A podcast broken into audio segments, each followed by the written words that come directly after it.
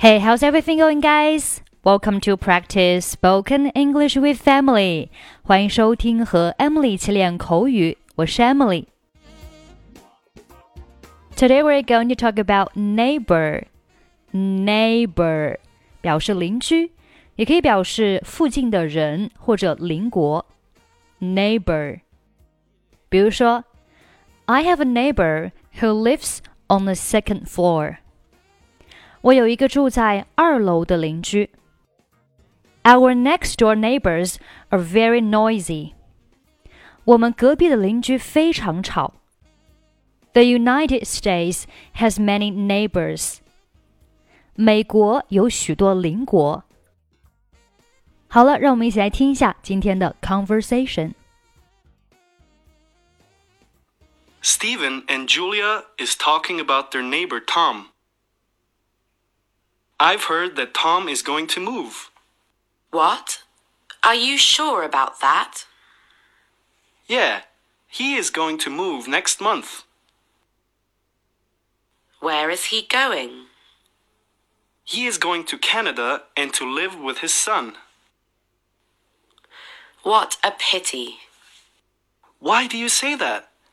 It's a good thing for him to live with his son. I know that, but it's a pity for us to lose such a good neighbor. You know I always appreciate Tom's company. Me too, but anyway, we hope he lives happily in the future. Okay, welcome back. It's always so sad for us to lose such a good neighbor. 失去一位好邻居总是令人悲伤的。 在本篇对话当中，Steven 和 Julia 就失去了一位好的邻居 Tom。我们看对话：Steven and Julia is talking about their neighbor Tom. I've heard that Tom is going to move. 我听说汤姆要搬走了。这里 I've heard that，我听说什么什么，that 后面接完整的句子。 比如说，I've heard that you won the first prize in the speech competition of your school。我听说你在学校的演讲比赛中获得了第一名。I've heard that Mike got a new car。我听说 Mike 买了一辆新车。I've heard that you're getting married. Congratulations. 我听说你要结婚了，恭喜恭喜。好，我们继续看对话。I've heard that Tom is going to move. Be going to 将要怎么怎么样，is going to move. Move 表示搬走。我听说汤姆将要搬走了。What? Are you sure about that? 什么？你确定吗？这里 be sure about 表示对什么确定。Are you sure about that? 你对此确定吗？Yeah, he is going to move next month. 是的，他下个月就要搬走了。Where is he going? 他要去哪儿？He is going to Canada. 他要去加拿大。 And to live with his son，和他儿子生活在一起。这里 live with 表示和什么什么住在一起，live 表示居住，live with somebody 就是和某人住在一起。比如说，I live with my grandpa in central London。我和爷爷住在伦敦市中心。那 live with 除了表示和什么住在一起，还可以引申为忍受、接受。当你接受了某件事情的时候，你就与它共存了。所以呢，live with 可以表示接受什么。当然了，通常都是一些啊勉强的接受，不得不接受。live with，比如说，They had to live with who they were after everything was different。在一切都变了之后呢，他们不得不接受自己啊。这边 had to 表示不得不，live with 啊，忍受接受那忍受什么呢？Who they were 啊，就是他们他们的样子啊，他们是谁？他们不得不接受他们自己是谁。After everything was different，在一切都不一样了之后。再比如说，I just had to learn to live with the pain。我不得不学会忍受痛苦。啊，live with the pain，字面上意思就是和痛苦一起生活在一起，也就是与痛苦共存，忍受痛苦，接受痛苦。好，我们继续看对话。What a pity！真遗憾啊！What a pity！Why did you say that？你为什么这么说呢 ？It's a good thing for him to live with his son。和他儿子住在一起是件好事呀。It's a good thing，是一件好的事情。For him，对于他来说啊，to live with his son，和他儿子住在一起。I know that, but it's a pity for us to lose such a good neighbor。我知道，但是对于我们来说，失去一位 啊，失去一位非常好的邻居是一件很遗憾的事情。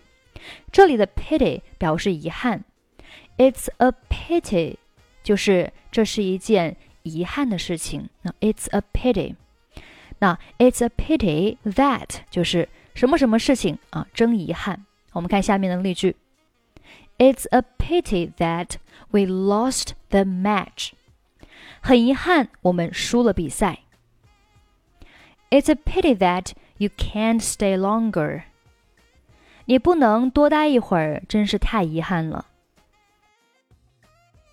It's a pity that we're not in the same class now。很遗憾，我们现在不在一个班级了。好，这个是 It's a pity that 什么什么事情，真是太遗憾，太可惜了。下面，You know I always appreciate Tom's company。 你知道，我一直都很感谢 Tom 的陪伴。好，这里出现一个单词叫做 appreciate。appreciate 它有很多意思，最基本的意思是表示感谢、感激。比如说，I really appreciate your help。我真的很感谢你的帮助。appreciate。那 appreciate 除了表示感谢，还可以表示欣赏。